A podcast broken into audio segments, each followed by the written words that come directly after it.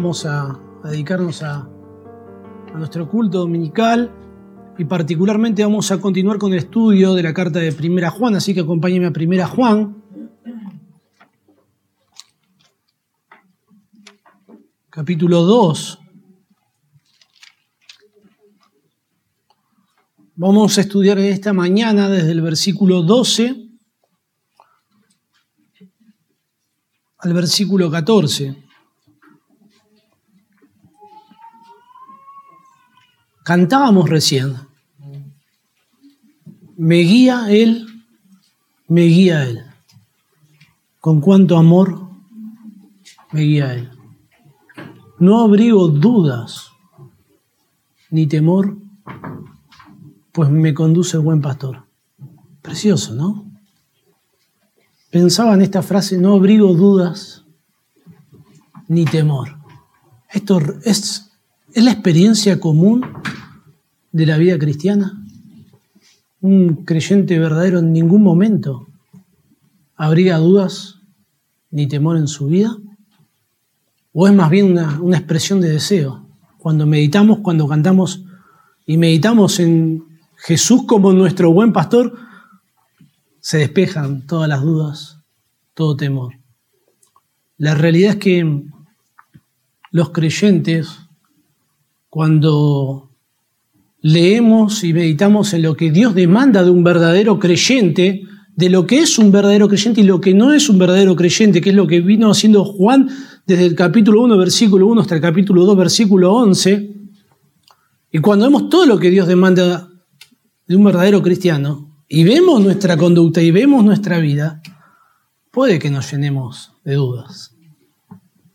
Puede que nos llenemos de temores. Que esa certeza de salvación no esté tan firme, tan fortalecida como nos gustaría. Y Juan, el apóstol Juan, de una forma preciosa, él no quiere que los verdaderos creyentes estén dudando de su salvación. Por medio de estos versículos, Juan de alguna forma quiere confirmarles a los cristianos que realmente son cristianos, que no tendrían que tener dudas, no por sus obras, por lo que han hecho, sino por lo que Dios ha hecho en ellos, al observar cuáles son las cosas que Dios ha obrado en sus vidas, cuáles son las verdades que han operado de tal forma que están seguros en los brazos de Dios. Por eso he, titulado el sermón de esta mañana, ¿Cómo hago crecer mi certeza de salvación? Leamos el texto, 1 Juan capítulo 2, versículo 12 al 14, y presta atención, hermano, en las repeticiones. Es un, es un pasaje un poco intrincado, un poco curioso, como escribe Juan. Hay varias repeticiones y vamos a, a prestar atención a los verbos en nuestro estudio. Dice así, os escribo vosotros, hijitos, porque vuestros pecados os han sido perdonados por su nombre. Os escribo vosotros, padres, porque conocéis al que es desde el principio. Os escribo vosotros, jóvenes, porque habéis vencido al maligno. Os escribo vosotros, hijitos, porque habéis conocido al Padre. Os he escrito vosotros, padres, porque habéis conocido al que es desde el principio. Os he escrito vosotros, jóvenes, porque soy fuerte si la palabra de Dios permanece en vosotros y habéis vencido al maligno. Es curioso como escribe Juan, ¿no? ¿No le parece? No, no, no es la narrativa común que vemos en el Nuevo Testamento, no es la narrativa, no es la estructura, no es la forma en la que viene escribiendo Juan. De alguna forma Juan cambia la forma de escribir aquí en estos versículos solamente y su, su forma de escribir es más parecida a la poesía hebrea hay, hay un montón de, paralelismos y van aportando, van repitiendo y van aportando mayor información. Hay, un énfasis totalmente intencional. Hay tres repeticiones. Hay repeticiones en cuanto a los hijos, en cuanto a los padres, en cuanto a los jóvenes. Seis veces repite os escribo, os he escrito. Seis veces repite por qué, o también se podría traducir como qué. Y, hay un montón ahí de, verbos, un montón de, verbos perfectos. Vamos a ver qué significa que, es un verbo perfecto. más adelante, y todo esto lo organiza en dos estrofas. Una, estrofa comienza hablando de los hijos, los padres, los jóvenes, la segunda estrofa de vuelta repite los hijos, los padres, los jóvenes, y repite conceptos similares, en, ocasiones aportando un poco más de información. Yo, perdón, no quiero aburrirlo, de pronto es un poco técnico esto, no sé si usted lo pudo discernir en el texto, pero escribe de, una manera diferente Juan aquí, y eso nos debería llenar de preguntas. ¿Qué pasó acá? ¿Por qué Juan hace todas estas, estas repeticiones tan, tan intrincadas? Bueno, este es un recurso del lenguaje, se llama repetición retórica o paralelismo retórico. El objetivo de hacer estas repeticiones no, no es solamente enfatizar los puntos claves, sino que el objetivo de Juan era que de toda esta carta que se leía, hacer de este material algo memorable. Imagine que esto se leía en la congregación y por alguna razón Juan quiere que esto lo recordemos todos que esto no, pase desapercibido. Y la forma de hacerlo es usando estas repeticiones. Es difícil para nosotros, en nuestra cultura, entender que haya un material que se divulga de forma oral y que sea memorable. Yo no sé cómo, cómo es su memoria, yo no me acuerdo nada. Yo me anoto todo, todo me lo anoto. Y si algo no me lo anoto, yo tengo en mi trabajo tengo una pizarra, un pizarrón blanco si algo no me lo anoto ahí, no va a suceder. Si alguien me, a un cliente me debe dinero y yo no, lo anoto ahí, no lo voy a cobrar más. Y si, y si alguien me debe dinero a mí o viceversa, yo le debo dinero a alguien y no lo anoto, no me voy a acordar. Necesito ahí recordarlo todo, pero nuestra cultura es muy diferente a lo que era la cultura de aquel entonces. Nuestra cultura está más enfocada en el entretenimiento visual, pero en aquel entonces Imagínense contar una historia era un entretenimiento. Las personas contaban historias mucho mejor de lo que lo hacemos nosotros hoy en día. A veces mi hija me pide que le cuente algo, un cuentito, algo, y le invento algo y es malísimo. pero mi mamá me contaba buenas historias. Parece que eh, lo vamos perdiendo con el tiempo y es algo que deberíamos ejercitar. Y Juan busca que de entre su material, por medio de esta repetición, no solo hacer un énfasis, sino que sea que sea memorable, que esto quedara claro, permanente, fresco en la mente de sus oyentes. Todos los verbos que, se describen en este texto se aplican a los destinatarios, están en tiempo perfecto, salvo dos verbos que cuando habla de los jóvenes sobre el final, en el versículo 14, cuando dice que sois fuertes y que la palabra de Dios permanece en vosotros. Esos verbos no están en tiempo perfecto, pero todos los demás verbos sí son los verbos principales de cada uno de estos grupos. Los verbos en tiempo perfecto pueden implicar, pero no expresan deber. No son imperativos. No son mandatos. Juan no está diciendo cuáles son las cosas que cada uno de estos grupos debe hacer. Tampoco está describiendo acciones que él quisiera que estén en un futuro en sus destinatarios. No es eso sino que son acciones que ya están y que estuvieron en el pasado. El tiempo perfecto es un tiempo en el griego que describe acciones que se llevaron, se llevaron a cabo en el pasado a tal punto que permanecen en el tiempo y tienen consecuencias en nuestro presente. No está describiendo, bueno, ustedes tienen que hacer esto, no, ustedes ya hicieron esto y esto aún permanece en sus vidas. Eso es lo que describe el tiempo perfecto. Juan está recordándoles a ellos estas acciones. No está diciéndole, ustedes deben hacer esto, ustedes ya lo hicieron. Esto ya es una realidad en sus vidas. Y estas acciones que describe Juan solo son aplicables a verdaderos creyentes. Son los creyentes quienes han sido perdonados. Son los creyentes quienes conocen a Dios. Son los creyentes quienes han vencido al maligno. Juan quiere que los creyentes sepamos que somos creyentes. ¿Por qué? ¿Por qué Juan hace esta pausa con esta estructura para recordar a aquellos que verdaderamente eran creyentes, que sí lo eran? Estos versículos algunos los consideran como, como una bisagra, son como una pausa entre todo lo que Juan enseñó anteriormente y lo que va a enseñar ahora a continuación. A continuación Juan va a comenzar con, con sus primeros imperativos. No améis al mundo ni las cosas que están en el mundo. Si alguno ama al mundo, el amor del Padre no está en él. Y continúa. Y va a ser muy duro lo que va a decir. Pero también Juan dijo cosas muy duras en el resto de la carta. Tenga en cuenta que la iglesia en Éfeso era una iglesia que estaba siendo partida, estaba sufriendo una división de alguna manera. En el capítulo 2, el versículo 19, describe un grupo de la siguiente manera, salieron de nosotros, pero no eran de nosotros. Había personas en la iglesia, dentro de la congregación, que no eran verdaderos creyentes y habían abrazado el error, habrían abrazado falsas doctrinas y todo esto había generado una conducta que no era la conducta, no era digna del Evangelio, no era una conducta cristiana, no era fruto de la salvación, era todo lo contrario. Eran licenciosos en cuanto a su propio pecado, no amaban al prójimo, eran orgullosos, se consideraban como una clase de élite espiritual, como una especie de iluminados. Y Juan los expone, se ve que de alguna forma este grupo, aunque salió de la iglesia, la iglesia todavía había algunas personas con dudas, quizás había algunas personas que aún eran, eran incrédulos, que aún estaban abrazando algunas de estas verdades, o también probablemente este grupo que salió de la iglesia tenía aún alguna influencia dentro de la congregación. Y Juan dice cosas muy duras, dice por ejemplo lo siguiente, yo se lo busco hermano, capítulo 1, versículo 6, si decimos que tenemos comunión con Él y andamos en tiniebla, mentimos.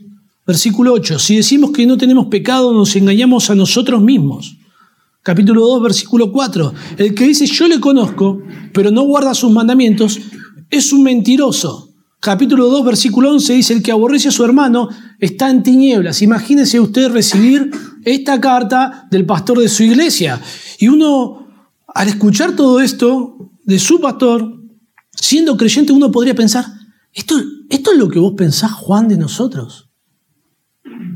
Esto es lo que, lo que pensás de nosotros los creyentes que andamos en tinieblas, que mentimos, que estamos engañados. Bueno, Juan quiere sacudir la estantería un poco, como diríamos nosotros. De alguna forma quiere mover un poco los principios, las bases en las que cada uno se pueda apoyar para que, cada, para que pueda ser evidente, para que cada uno se pueda examinar. Pero Juan no quiere sacudirla, no, no está queriendo patear el tablero. Juan quiere sacudir la estantería un poco para que sea evidente si hay alguien que no es un creyente, que es un convencido más que un convertido, pero no quiere que los creyentes estén dudando de su salvación. Juan no quiere que los verdaderos convertidos estén ahí dubitativos, temerosos, sin certeza. Entonces escribe estos, estos preciosos versículos para recordarles a los hermanos creyentes en la iglesia en Éfeso que hay verdades que alimentan nuestra certeza de salvación. Y aunque les recuerda estas verdades, de alguna forma nosotros también deberíamos hacer lo mismo. Deberíamos recordar estas verdades para ser confirmados, para fortalecer nuestra certeza de que somos hijos de Dios. Juan describe grupos para lograr este, este impacto en su audiencia describe tres grupos, aunque vamos a ver que en realidad Juan se refiere a, cuatro grupos. Por un lado habla de los hijitos, luego habla de los, de los niños, vamos a ver. La segunda repetición se podría traducir como niños, así lo traduce la Biblia de las Américas. Luego habla de los padres y repite a los jóvenes. Y está usted ahí sentado, abuelo, abuela, o madre, o jovencita, y dice, ¿qué pasa con nosotros?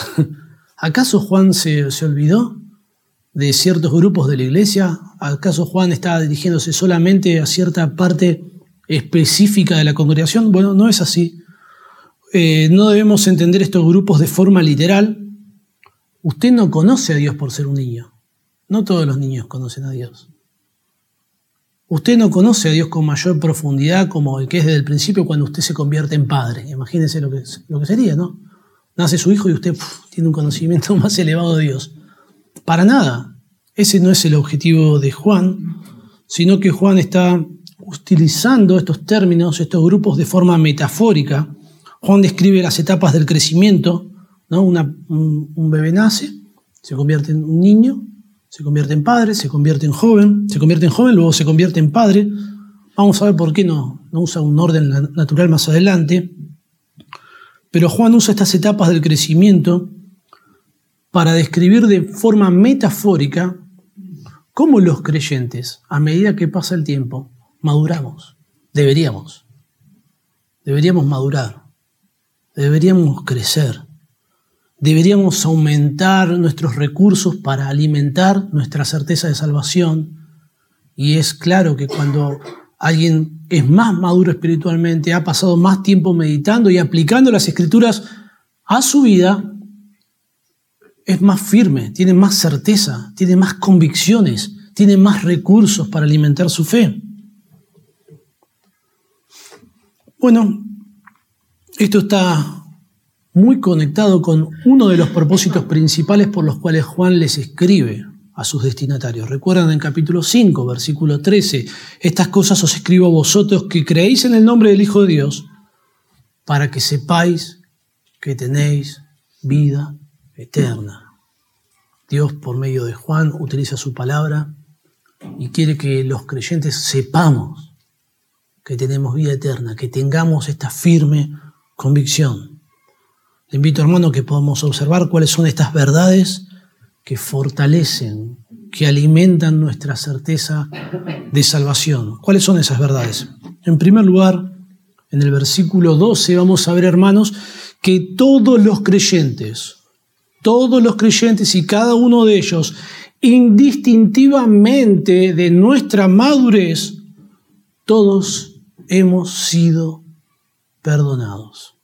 Os escribo a vosotros, hijitos, porque vuestros pecados os han sido perdonados por su nombre.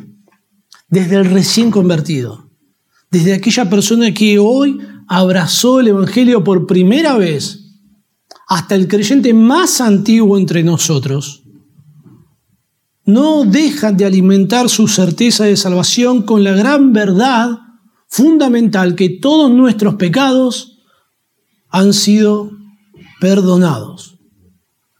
Los pecados pasados, los pecados que cometimos antes de nuestro momento de conversión, los pecados que hemos cometido en nuestro momento de conversión hasta ahora y los que cometeremos en el futuro, todos han sido perdonados en el pasado gracias a la obra perfecta y completa de nuestro Señor Jesucristo en la cruz, muriendo por nuestros pecados, satisfaciendo las demandas, las demandas perfectas de Dios y obteniendo salvación eterna para todos los creyentes. Amén. Es precioso, es un alimento para el alma leer todo esto. Todos los creyentes, los destinatarios para esta gran verdad son descritos como los hijitos. La palabra griega que utiliza Juan para describir este grupo es la palabra technion. No solo describe niños pequeños, es, un disminutivo de tendon, que es la palabra para un hijo, no solo describe niños pequeños, sino que tiene un sentido mucho más amplio. Es el sentido de descendencia, descendientes. Es la forma en la que un padre, de, de una forma muy amorosa, de una forma muy cariñosa, se dirige a todos sus hijos. Desde el más chiquitito, del bebito hasta el hijo más grandote que tenga, todos son hijitos. No, no, no tiene que ver con la edad sino con sus descendientes. Jesucristo llamó a sus discípulos en Juan 13:33 de esta forma, hijitos, pero no lo hizo en cualquier momento, no lo hizo en cualquier momento, sino que primero manda a Judas a que salga, lo manda a hacer compras. Y una vez que sale Judas para hacer las compras, que no era hijo de Dios, se dirige a sus discípulos hijitos, los creyentes, los verdaderos creyentes. Juan se dirige a sus destinatarios como hijitos en siete ocasiones durante toda la carta y siempre lo hace aplicándola, aplicando verdades a los creyentes verdaderos. Por ejemplo, Juan 4, 1 Juan 4:4 dice, hijitos, vosotros sois de Dios. Somos la descendencia de Dios. Y esto es lo que subraya esta palabra, la descendencia de Dios. Maduros o inmaduros, con muchos o pocos años como creyentes. Si usted es un creyente, usted forma parte de la familia de Dios. No son todos los seres humanos hijos de Dios. No lo son. suena lindo decir que todos somos hijos de Dios, pero no es. Eso es falso. Eso no es así. Jesús dijo, vosotros sois de vuestro padre el diablo y los deseos de vuestro padre queréis hacer. No todos somos hijos de Dios, todos somos criaturas de Dios. Todos somos creación de Dios, somos creados por Dios. Pero solamente los que recibieron a Cristo, los que le aceptaron, los que, creyeron en Él, tienen la potestad de ser hechos hijos de Dios. El día que vinimos a Cristo por la fe fuimos convertidos en hijos de Dios. Esto que dice Juan acá, si usted es un creyente, es para usted. Sea un niño espiritual, un joven espiritual, un padre espiritual, una madre espiritual. Todos hemos sido perdonados por su nombre. Esta es la verdad que fortalece nuestra fe, porque vuestros pecados han sido perdonados por su nombre. Es una verdad central del Evangelio, es lo que ofrece Jesús a las personas que fueron a Él arrepentidas. En Mateo capítulo 9, versículo 2, cuando trajeron al paralítico, Jesús le dijo, ten ánimo, ten confianza, tus pecados te son perdonados. En Lucas capítulo 7, versículo 48, una prostituta unge los pies de Jesús con un costoso, costoso perfume delante de, invitados que estaban ahí. Y Jesús le dice, tus pecados te son perdonados. Al final del Evangelio de Mateo, antes de ascender al cielo, el Señor Jesucristo les dice en Mateo 24, 47, que se predicase en su nombre el arrepentimiento y el perdón de pecados en todas las naciones, comenzando en Jerusalén. Y eso fue lo que hicieron los, discípulos. Eso fue lo que predicaron los discípulos. Llegamos a Hechos capítulo 5, versículo 31. Pedro predica y dice, a este, hablando de Jesucristo, Dios ha exaltado con su diestra por príncipe y salvador para dar a Israel arrepentimiento y perdón de pecados. Cuando Pedro más adelante visita a Cornelio Gentil, en el capítulo 10, versículo 43, dice, de este, de Jesucristo, dan testimonio todos los profetas, que todos los que en él creyesen recibirán qué cosa? Perdón de pecados por su nombre. Dios salva al apóstol Pablo, lo escoge como, como apóstol. ¿Y qué predica Pablo? Efesios capítulo 1, versículo 17, en quien tenemos redención por su sangre el perdón de pecados según las riquezas de su gracia. Ese es el Evangelio. Si usted oye a alguien predicar el Evangelio y no habla de pecados, no habla de arrepentimiento, no habla de perdón de pecados, eso no es el Evangelio. Eso no, no es el Evangelio que, que predicó Jesucristo, que predicaron los discípulos. Eso es otra cosa. Usted no puede tener un verdadero encuentro con Jesucristo sin hallar en Él perdón de pecados. Jesucristo no vino a este mundo para ofrecer sanidad, prosperidad o éxito o cualquier otra cosa, sino que ofrece perdón de pecados, porque esta es la gran necesidad que todos los seres humanos tienen. Todos los seres humanos hemos sido condenados por nuestro pecado. Merecemos el castigo eterno. La salud o la falta de salud es algo pasajero, o la prosperidad o falta de ella. Finalmente, todos los seres humanos se presentarán ante Dios y solo aquellos disfrutarán de Él eternamente, aquellos que han sido o que han recibido perdón de pecados. Aquellos que puedan exclamar, mis pecados han sido perdonados por su nombre. Profundicemos un poco más esta verdad. Juan escribe, os han sido perdonados. Os han sido perdonados. Es una sola palabra, está en tiempo perfecto. Eso significa que es una acción que ocurrió en el pasado y que permanece a tal punto que tiene efectos en nuestra vida presente. Nuestros pecados no van a ser perdonados. Ni fueron perdonados solo los pecados pasados, sino que han sido perdonados todos los, pecados, de forma tal que esto tiene influencia permanente en, nuestro, en nuestra vida, que podemos exclamar que todos nuestros pecados os han sido perdonados. A tal punto ha sucedido el perdón de pecados para los creyentes que cuando leemos el Salmo 32.1 nos podemos unir en esa exclamación que dice, bienaventurado aquel varón, aquel cuya transgresión ha sido perdonada y cubierto su pecado y cualquier creyente puede decir, yo soy ese, yo soy bienaventurado, yo soy perdonado, yo estoy seguro en sus brazos. Lamentablemente, hay ocasiones que, que en lugar de mirar a Cristo, nos miramos a nosotros mismos. Vemos nuestra maldad, nuestro pecado, nuestra miseria, nuestra impotencia. Quisiéramos ser perfectos hijos de Dios, plenamente fieles a Dios. Es la ambición, es el deseo de santo de cualquier creyente. Pero no lo somos. Aún hay un pecado permanente, aún hay una lucha en nuestro corazón y, dudamos de esta gran verdad. Nos preguntamos cómo, cómo Dios puede perdonarme. Si peco, hago las mismas macanas una y otra vez. Y no paro de hacerlo. ¿Cómo Dios puede perdonarme? Y, y, lo que debemos hacer es dejar de mirar a nosotros y mirar a Cristo. Porque Juan escribe y dice que nuestros pecados os han sido perdonados. ¿Y qué dice? Por su nombre no fueron perdonados por mi nombre, sino como traduce la nueva versión internacional, por el nombre de Cristo. No depende de mí. No hay nada que, que podamos ver nosotros en, en nosotros mismos para buscar certeza. Si usted quiere buscar certeza, no la busquen usted, va a encontrar dudas. La única forma que podemos hallar certeza para nuestra salvación es en Cristo, en su perdón en el perdón que Él ha obtenido para nosotros. Cuando algo en las escrituras es hecho por su nombre, significa que es hecho por Dios, de Dios y para Dios. Esto significa que es para que Dios sea exaltado, para que Dios sea glorificado.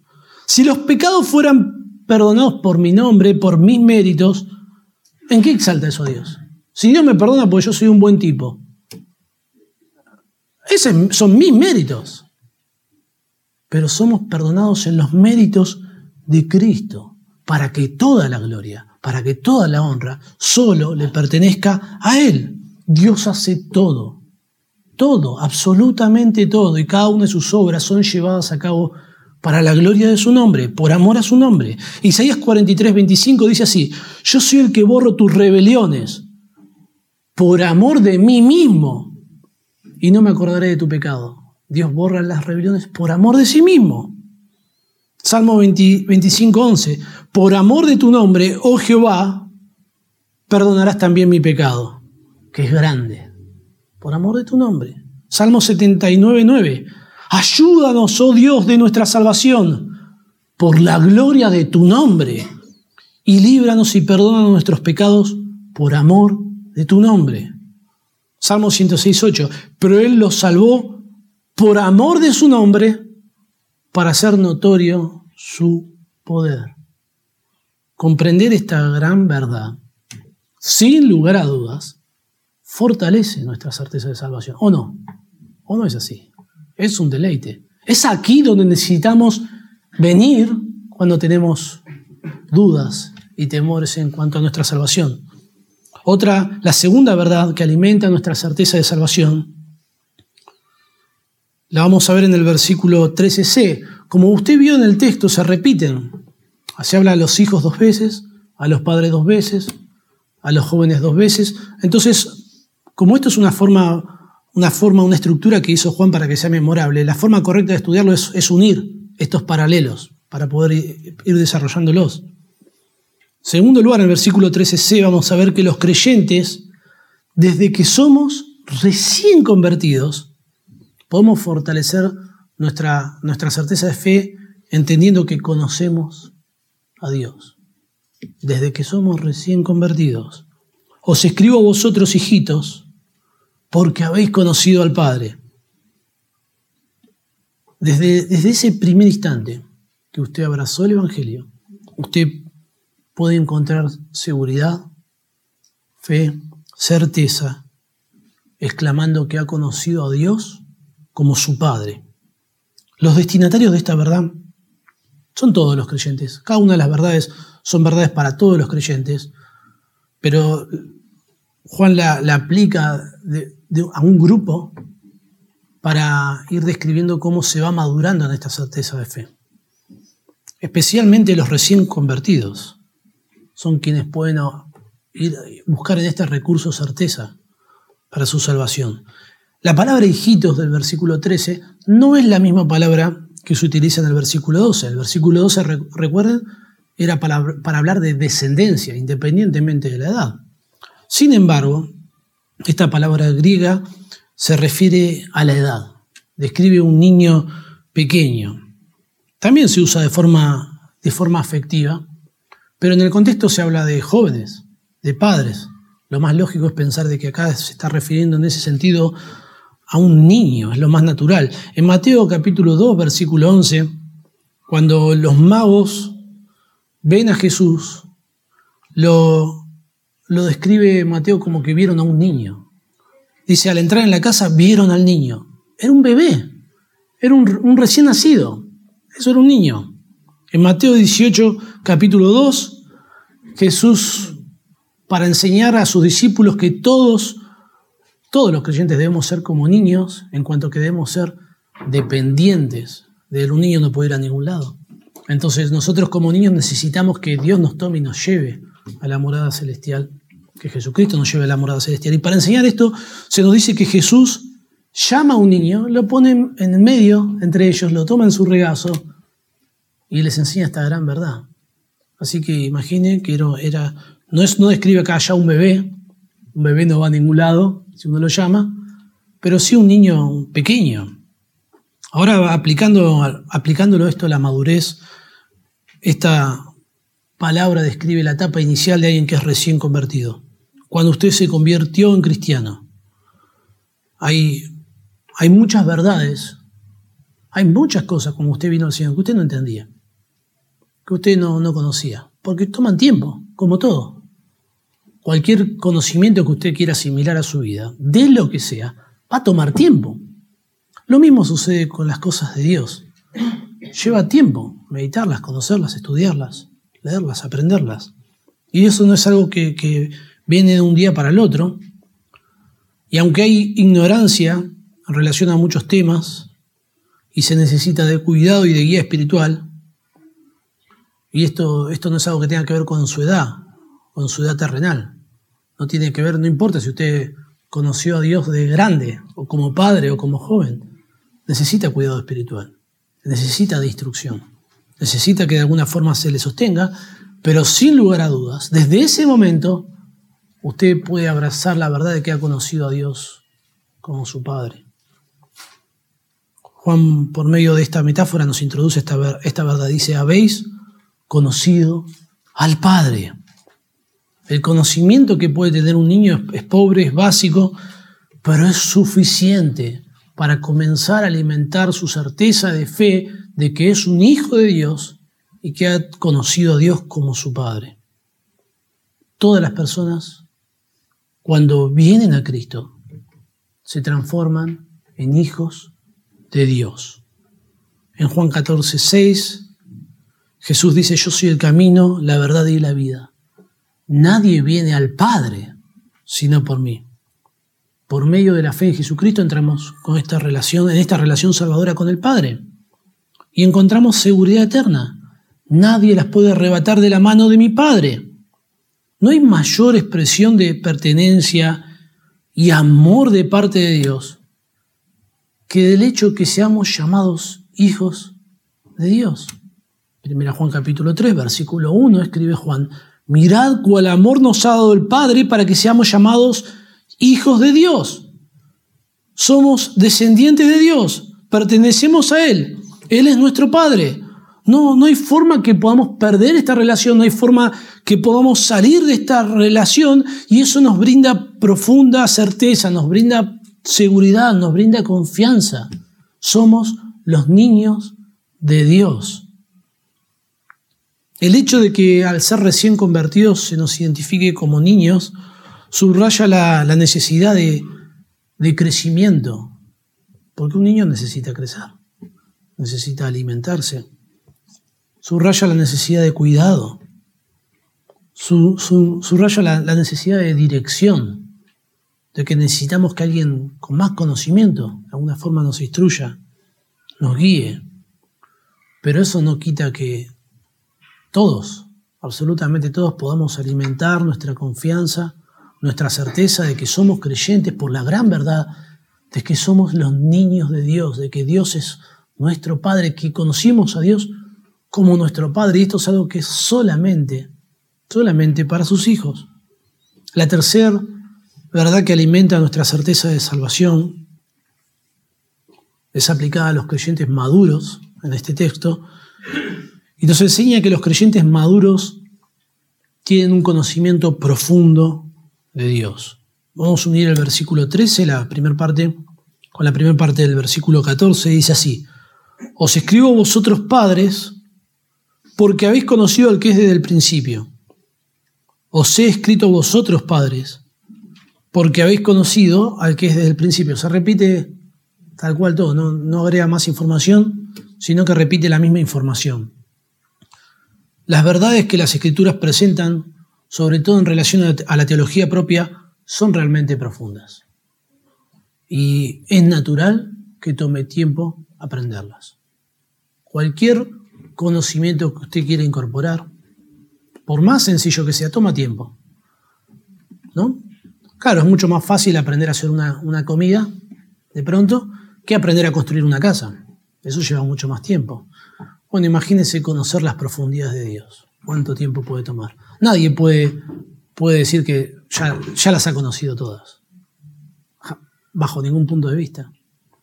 Pero sin lugar a dudas, a medida que más tiempo pasamos en este mundo como creyentes, caminando con el Señor, escuchando la palabra de Dios, aplicándola a nuestra vida, tenemos mayores recursos para alimentar nuestra certeza de salvación y sin lugar a duda, aquellos padres en la iglesia, padres espirituales, tienen mayor conocimiento en cuanto, en cuanto a Dios. Se los describe como padres, literalmente esta palabra habla de padres, Juan lo usa de forma metafórica, ¿no? Usted, el día que se convirtió en padre, no, no pasó un milagro que su conocimiento de Dios fue expandido, no fue así, sino que lo que quiere describir Juan es aquellos que ah, son más maduros en una congregación espiritualmente, aquellos que nos aventajan, no solamente en un conocimiento teológico, sino que llevan más tiempo caminando con el Señor a tal punto que se han transformado en un ejemplo para nosotros. Este mismo término aparece en Hechos capítulo 7, versículo 2, para describir a hombres maduros en un grupo. Esteban, antes de ser apedreado, predica el Evangelio y se dirige a sus oyentes de la siguiente forma. Varones hermanos y padres. Oído. Esteban no está haciendo una distinción entre los que no tienen hijos y los que lo tienen. No tiene ningún sentido eso. Los padres se consideraban a los, a los líderes religiosos de aquel entonces. Era, un término que no solamente expresaba cariño, sino también, sino también respeto. Lo mismo hace Pablo en Hechos capítulo 22, versículo 1, nos llama varones hermanos y padres.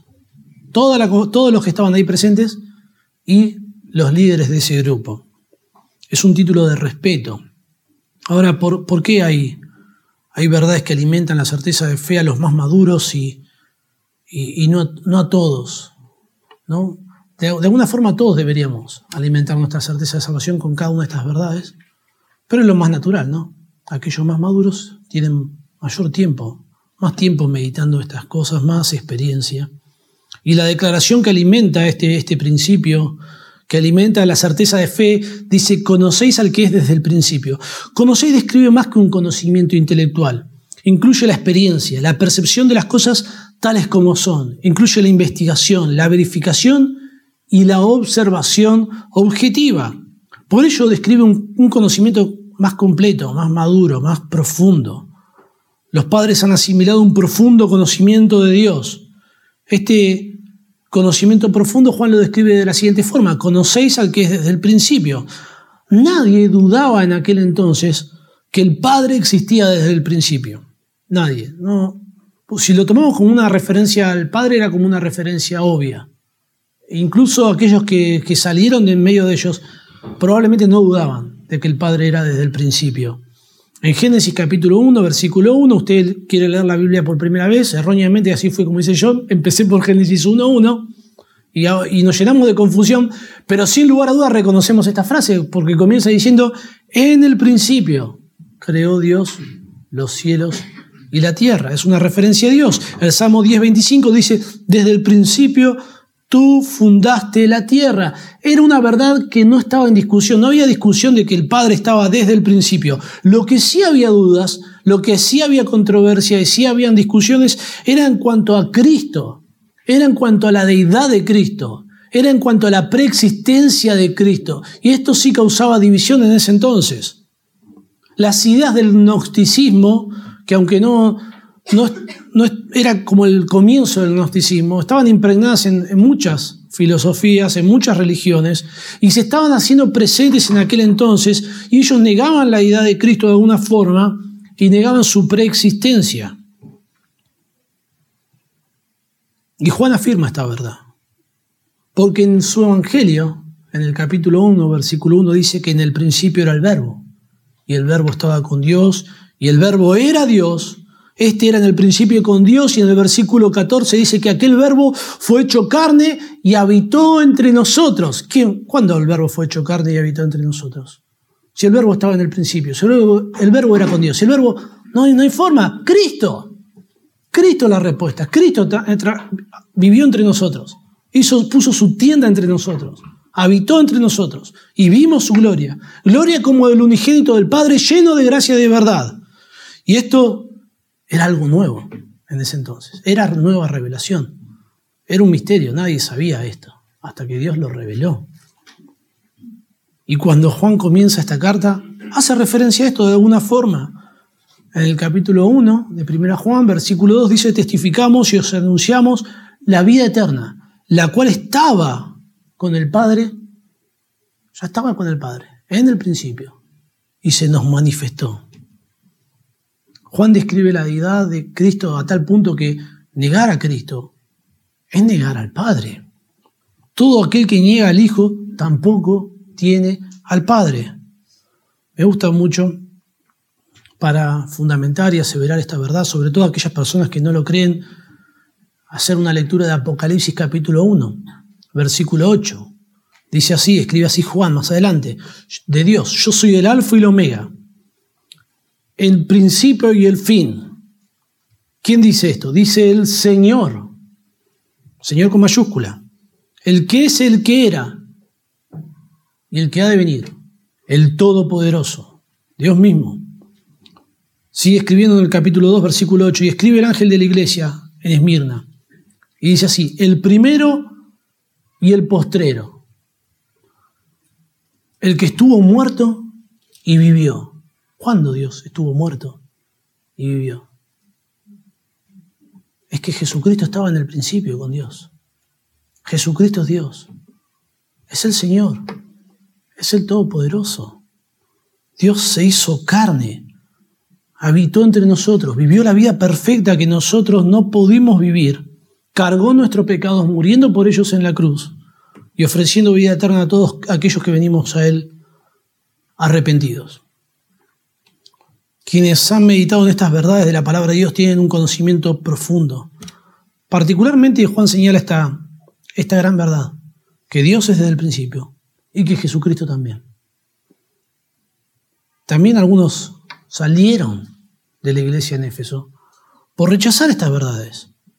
Pero los creyentes maduros se aferraron a estas verdades con tal vehemencia que no fueron arrastrados por el error un, ejemplo sobre cómo el conocimiento de Dios toma tiempo y se amplifica en el desarrollo de nuestra fe en relación a las circunstancias adversas de, la vida es el, el ejemplo de Job. Job conocía a Dios, era un hombre temeroso de Dios, era apartado del mal. Job conocía a Dios. Pero Dios también conocía a Job. Al punto que le dice a Satanás en Job 1.8, ¿no has considerado a mi siervo Job? No hay otro como él en la tierra. Varón perfecto, recto, temeroso de Dios y apartado del mal. Yo quiero ser como Job. Todos quisiéramos ser como Job. Que Dios hable así de nosotros. Evidentemente Job tenía un conocimiento de Dios. Aún así, este conocimiento que Job tenía de Dios necesitaba mayor profundidad, necesitaba crecer en su conocimiento de Dios. Dios dirige todo para que Job pase por un tiempo de sufrimiento y luego de un tiempo, pasando este sufrimiento y de ser confrontado por Dios mismo, Job exclama lo siguiente en el capítulo 42, versículo 3. Yo hablaba cosas que no entendía cosas demasiado maravillosas para mí, que yo no comprendía. El versículo 5 dice, de oídas te había oído, mas ahora mis ojos te ven. Por tanto, me aborrezco, me arrepiento en polvo y ceniza. Job lamentó la inmadurez con la que enfrentó el sufrimiento. Y, todo esto llevó a que su conocimiento en cuanto a Dios sea amplificado, sea fortalecido. Job se transformó en alguien espiritualmente más maduro de lo que ya era. Son los creyentes más maduros aquellos que han pasado mayor tiempo en la palabra, mayor tiempo aplicándola a su vida. Son aquellos en los que la imagen de Cristo se formó con mayor nitidez, dejando un ejemplo para nosotros. Esta debe ser la meta de, de todos nosotros como creyentes. De alguna forma transformarnos metafóricamente en padres espirituales. Dirigirse a los creyentes más maduros de la congregación como padres implica un llamamiento a entrenar y a guiar a otros en la vida cristiana. Es una responsabilidad, tener mayor conocimiento es una responsabilidad. No, Dios no conocemos en mayor profundidad a Dios para ahí andar comparándonos y, ah, mirá, yo conozco más que vos y llenarnos de orgullo y qué sabio soy y ganar cualquier discusión teológica y no es para eso. Es para, para instruir a los más jóvenes espiritualmente. Es para bendecir a otros. Porque en alguna forma, en algún momento nosotros éramos también ignorantes y necesitamos de, mayor instrucción. Hay algo que, que es raro en, todo esto. Es raro que Juan ponga a los padres entre los niños y los jóvenes. Yo, yo lo hubiera escrito diferente, claro. Mi palabra no es inspirada. Uno pensaría que lo más lógico sería primero escribir a los niños, después hablar a los jóvenes y por último a los padres. Pero, bueno, Juan, Juan pone a los padres en, de forma central, como que no está escribiendo de una forma que exprese el progreso, si bien está implícito al describir estos grupos, sino que lo pone ahí en el medio y es una incógnita. Y la verdad, hermanos, busqué mucha información sobre esto, a ver si alguien podía ayudarme con esto y, no, encontré mucha información al respecto, no encontré casi nada al respecto de este tema. Solo puedo meditar y sugerir que son los creyentes más maduros los que deben estar ahí entre medio de, toda la congregación. Deben estar ahí entre los niños y entre los jóvenes. No, es una apreciación mía, pero no lo escriba, no está escrito en piedra. No, sé, probablemente Juan tenga este motivo, no lo sé. Pero sin lugar a dudas, es en los creyentes más maduros en donde debemos buscar consejo, guía, dirección. Lamentablemente, muchas iglesias se han formado o han establecido su, base en los jóvenes, y son los jóvenes los que guían la iglesia para donde les parece, y se habla como los jóvenes como de forma central en una iglesia, bueno, es peligroso eso. Porque los jóvenes, cuando somos jóvenes, y necesitamos de instrucción. Así que imagínense, aquellos que aún necesitan instrucción guiando a otros, ¿qué puede salir de bueno? Ah, bueno. Es necesario que, los hombres más maduros sean quienes nos ministren a los, que conocemos menos del Señor, independientemente ¿no? de nuestro grado de, de madurez. Los padres tienen el deber de guiar a los niños y a los jóvenes a profundizar más en las verdades que alimentan nuestra certeza de salvación. Son, no sé, no sé cómo lo ha experimentado usted, pero en mi experiencia, aquellos creyentes maduros son quienes menos dudan de su salvación. ¿No? Aquellos que más tiempo llevan caminando con el Señor, que más conocen de la palabra de Dios, que más tiempo llevan siendo fieles con Dios, no digo que no puedan tener alguna duda, pero son en quienes yo encuentro un ejemplo de mayor certeza para mi vida. Y claro, llevan más tiempo meditando en Dios, conociendo a Dios, aferrando a Dios. Su conocimiento de Dios es, es mucho más amplio que el mío. Los creyentes maduros tienen un conocimiento más profundo de Dios y a medida que crecemos en ese conocimiento profundo, más certeza va a haber en nuestra vida. La cuarta verdad que alimenta nuestra certeza de fe y la última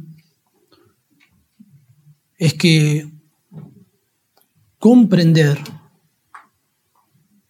cuál ha sido la victoria sobre el maligno aumenta nuestra certeza de salvación. Dice así el versículo 13b. Segunda parte del versículo 13 y vamos a conectarlo con la segunda parte del versículo 14. Os escribo vosotros jóvenes porque habéis vencido al maligno. Versículo 14. Os he escrito a vosotros jóvenes porque sois fuertes, amplía un poco, nos da más información, sois fuertes y la palabra de Dios permanece en vosotros y concluye de la misma manera, y habéis vencido al maligno. Aquellos que están caminando hacia la madurez espiritual son caracterizados con un fuerte apego a la palabra de Dios, con una fortaleza espiritual. Y todo esto es consecuencia de una verdadera conversión, que Juan la describe en los términos, habéis vencido al maligno. Los destinatarios de esta gran verdad son los jóvenes. Es difícil precisar en qué edad se entraba en la juventud. En diferentes eh, pueblos del mundo antiguo, la transición de la niñez a la juventud estaba asociada, más que a la edad, estaba asociada a hitos, hitos religiosos, hitos educativos, hitos culturales, más que a una edad específica. Para ser un joven usted debía adquirir ciertas habilidades que lo distinguían de un niño. Estas, por ejemplo, tenían que ver con tener el conocimiento necesario para participar de la vida religiosa en la sociedad en la que usted estaba. Y muchas veces ese era un hito que lo transformaba en un pasaba de la niñez a la juventud. Otro de los hitos era cuando usted podía o había adquirido un oficio a tal punto que podía ser independiente en el desarrollo de ese oficio sin estar necesitando que alguien lo esté, que alguien le esté instruyendo, le esté enseñando. Ya aprendió el oficio. Y ahí se transformaba en en un joven. Ser independiente le permitía formar una familia, adquirir bienes, disponer de ellos y administrarlos. Nosotros pensamos en un joven, en nuestra cultura, alguien que tiene, no sé, 12 años y 18 años, de pronto es un jovencito, ¿no? Así, así como, como lo vemos, a veces vemos a algunos jovencitos que de más edad, pero en nuestra cultura lo vemos de una forma diferente. Bueno, no, era así en aquel entonces. En aquel entonces la juventud abarcaba muchos años más. Un ejemplo de esto, por ejemplo, Mateo capítulo 19, versículo 16 al 22, Jesús tiene un encuentro con un joven y este joven es descrito como el joven rico. Así que es descrito como alguien que tenía edad suficiente para tener posesiones, posesiones, administrarlas, ya que Jesús le dice, vende todo lo que tienes. Lo que implica que tenía derecho de propiedad. También conocía y participaba este joven rico de la vida religiosa, ya que afirma en cuanto a los mandamientos de Dios y dice, todo esto lo he guardado desde mi juventud. También se señala que podía, podemos implicar que podía tomar decisiones de forma independiente, sin necesidad de consultar a padres o a madres, ya que Jesús le dice, ven y sígueme podía tomar ahí sus propias decisiones. Otro versículo que nos ayuda a comprender eh, que era un joven es 1 Timoteo, capítulo 4, versículo 12. Ninguno tenga, Pablo le escribe a Timoteo, le dice, ninguno tenga en poco tu juventud. Si no es ejemplo de creyentes sin palabra, conducta, fe, amor, Cuando se escribe primera Timoteo, ya, ya Timoteo había estado con Pablo alrededor de 15 años. Podríamos suponer, sin certeza, ¿no? pero suponer que Timoteo salió con Pablo alrededor de los 20 años. Como lo más joven que podría llegar a ser Timoteo en esta época era 35 años. Así que yo me siento como un joven cuando leo esto en aquella cultura, y muchos más se unen conmigo. Este, recién Timoteo en esta altura estaría como ahí, empezando a abandonar la juventud para transformarse en, un adulto. Bueno, entendiendo que Juan está tomando estos términos de forma metafórica, podemos discernir mejor esta etapa al observar eh, cuáles son las verdades espirituales que alimentan la certeza de fe de los jóvenes. Así que si usted viene a Cristo como, como un ancianito y, crece y pasan los años y conoce más al Señor, se transforma en un joven espiritual espiritualmente hablando, lo cual es muy tentador, ¿no? Le dice lo siguiente, habéis vencido el maligno, sois fuertes, la palabra de Dios permanece en vosotros.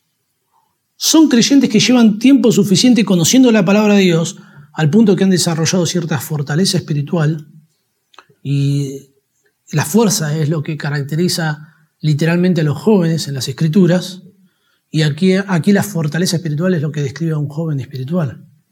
¿Y de dónde viene toda esta fortaleza? De la palabra de Dios. Dice que la palabra de Dios permanece en vosotros.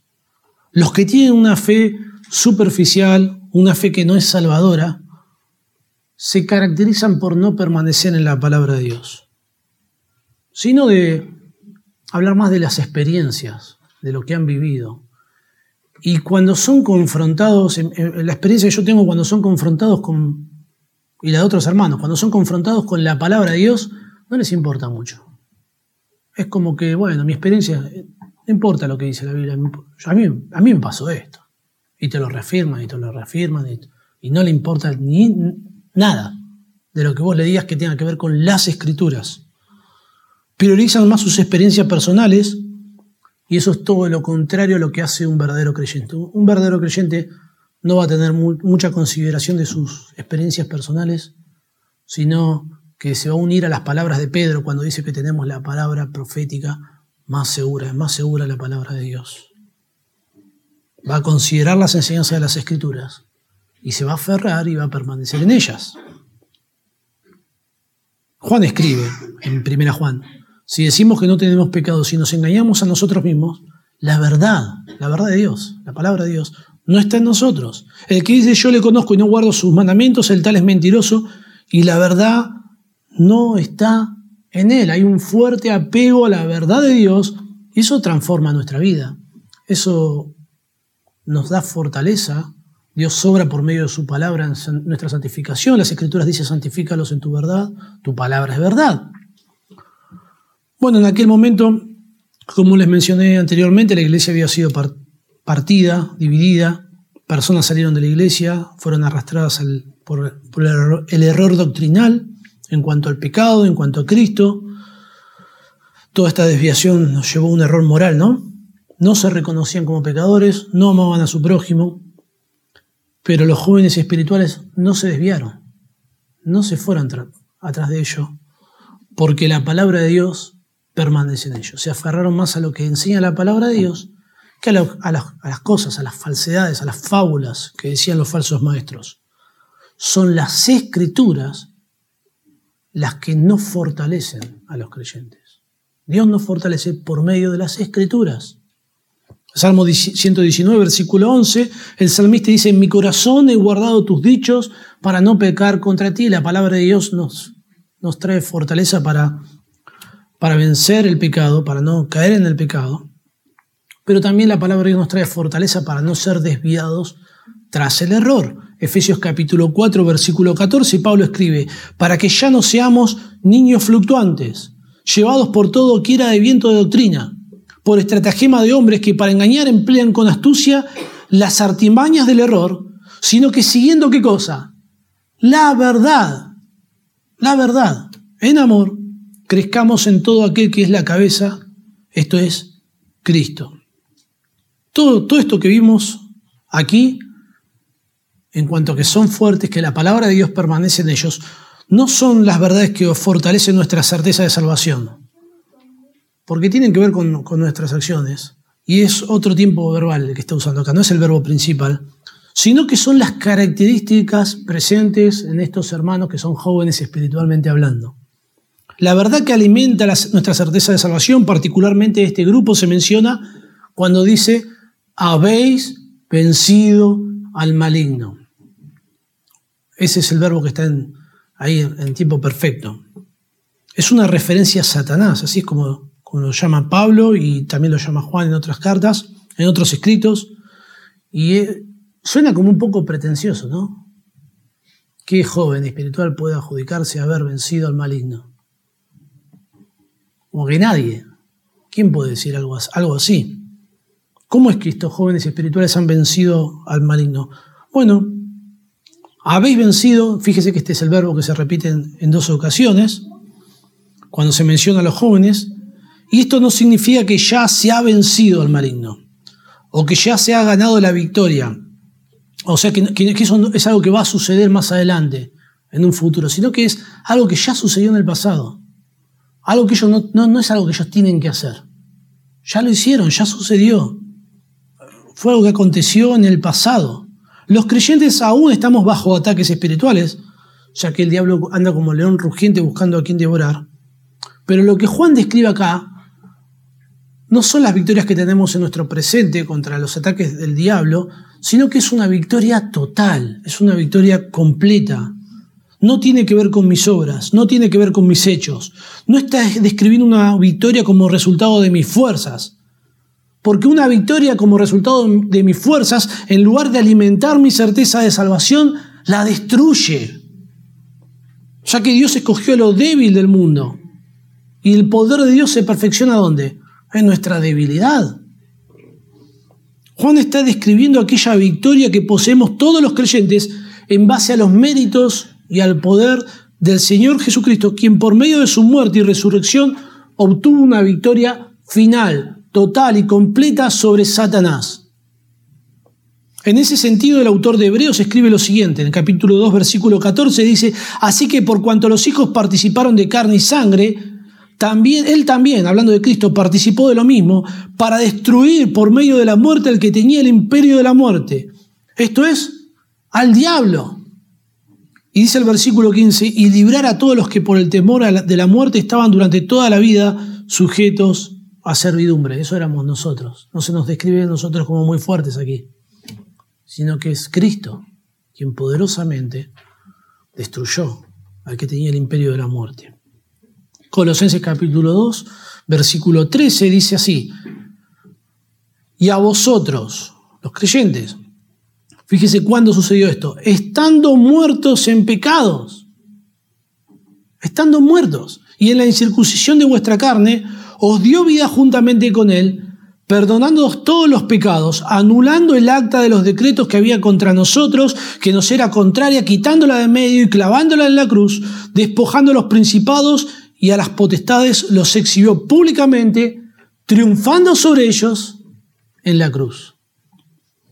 Esta, esta victoria sobre el pecado, sobre Satanás, anulando la condenación que, que la ley tiene para con nosotros por nuestro pecado, fue obtenida a nuestro favor por Jesucristo, no cuando usted hizo su profesión de fe, no cuando usted vino a la iglesia, no cuando usted hizo la oración del pecador, sino cuando usted estaba muerto en sus delitos y pecados, usted no había hecho absolutamente nada y ahí operó la regeneración. Y claro, usted después tuvo fe, oró al Señor, el Señor le salvó y todo eso es un resultado de lo que Dios hizo.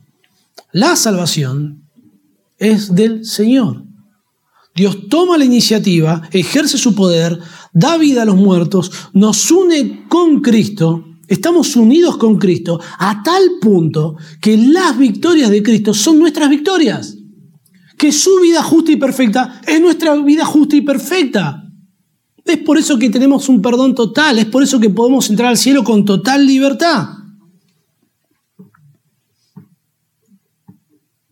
Esto es un alimento para el alma. Hace poco, hace poco, todos los argentinos disfrutamos del Mundial de Fútbol. Lo siento aquellos hermanos que no son argentinos, pero lo han disfrutado junto con nosotros. Bueno, lo que más escuchaba yo, una frase que se escucha mucho, ganamos la copa, ¿o no? Ganamos la tercera. ¿Qué ganaste? Vos no ganaste nada. no podés ir a jugar al fútbol ni con tus amigos una vez por semana. Y ganaste una copa. ¿Qué hiciste? Vos no hiciste nada. Pero sin embargo, claro, por el hecho de que somos argentinos, de que es la selección que nos representa, nos adjudicamos esa, esa victoria. Pero nosotros no estábamos ahí pateando los penales junto con los jugadores, ni transpirando la camiseta. Estábamos sufriendo, sí, pero de otra manera. No, esa victoria no es atribuida de tal forma que no las podemos adjudicar nosotros. Han recibido un dinero muy suculento los jugadores por ese triunfo. ¿Cuánto recibió usted eso? Nada. Usted no, se da cuenta, usted no ganó nada. Ellos ganaron la copa y está bien. Bueno, eso no es lo que pasa con la victoria del Señor Jesucristo. La victoria del Señor Jesucristo, estamos unidos a Cristo, se nos adjudica de tal forma que es nuestra victoria. A tal punto que Juan les dice, habéis vencido al maligno. Todos los creyentes, todos. Inmaduros, niñitos, jóvenes, los padres, todos necesitamos alimentar nuestra certeza de salvación con estas verdades, con el perdón de pecados, con conocer a Dios como Padre, con tener un profundo conocimiento de Dios, con tener victoria sobre el maligno, todos por igual. Algunas consideraciones finales y y ya terminamos. Hablamos de que todas estas verdades alimentan nuestra certeza de salvación. Estas son verdades que deben estar presentes en todos los cristianos. Y aquellos que no comprendan estas verdades o que tengan un conocimiento básico tienen un deber de, esforzarse en conocerlas más, de profundizar más. Y esto lo hacemos por medio de la palabra de Dios. Usted puede crecer en estas verdades escuchando sermones, leyendo libros, y preguntando, preguntando a otros hermanos más maduros. No vaya, eh, uno lo que suele hacer es ir a buscar ahí en, YouTube. Bueno, así no es como funciona una iglesia, porque en YouTube hay un montón de cosas espectaculares, hermosas, que son una bendición, y otras que no tanto, que confunden. Y a veces el error es muy sutil. Y de pronto un creyente más maduro le puede mostrar, fíjate eso que dice ahí, eso eso no está bien. Y usted es como se se le ilumina la cabeza y dice, wow, no me di cuenta. Entonces es importante buscar ayuda en otros. Otra consideración que podemos hacer es que la realidad de que haya creyentes más maduros que nosotros, eso debe humillarnos. Eso debe llamarnos a, la humildad y de una forma humilde buscar instrucción en ellos. Eh, bueno, es lo que deberíamos hacer, ¿no? entrar en una competencia absurda, a ver quién es más maduro, quién es menos maduro, sino que entre todos nos podemos ministrar mutuamente. Todos estamos en una etapa de madurez, de crecimiento espiritual, y de una forma particular, la, iglesia escoge líderes para poner en la iglesia, no significa que los líderes seamos lo, que no sabemos absolutamente todo, pero estamos para servirles, hermanos. Y si usted tiene alguna duda con respecto a estos temas y quiere instrucción, bueno, vamos a procurar dársela. Y si no, no lo conocemos, si hay algo que no entendemos, buscaremos a otro que sí lo entienda o, lo guiaremos a algún hermano de la congregación para que, le, para que le instruya, para que le ayude. Juan no tiene tanto en mente que nosotros podamos identificar cuál es nuestro nivel de madurez. O sea, no deberíamos salir de acá preocupados a ver qué soy entonces. Soy un niño, soy un joven, soy un padre. ¿En qué grupo, en qué estoy yo? Bueno, no, no es tanto el objetivo de Juan ese, sino que Porque claro, si hacemos eso caemos en un montón de comparaciones pecaminosas. Sino que el objetivo es que nosotros alimentemos nuestra fe, nuestra certeza de fe con estas verdades. Y que crezcamos, que maduremos, que nuestro objetivo sea madurar en eso. Ningún creyente, ningún creyente debe considerarse a sí mismo como un padre en el sentido de, sentirse superior a los demás, ¿no? Y andar llamándolo para ir, ven hijo. Yo lo, cargaba ayer a un hermano, decía, joven, ven joven, era una broma. No, eso no, no, no, no es muy cristiano, que digamos, ¿no? Alguien puede agarrar y decir, bueno, yo acá soy un padre, ¿cuántos años sé que estoy, todo lo que conozco, todo lo que... No entendió nada, si alguien hace eso. Tener todo mayor conocimiento es más responsabilidad. Madurez implicaría que es humildad y enseñar a otros, ministrar a otros, para que todos lleguemos a la madurez.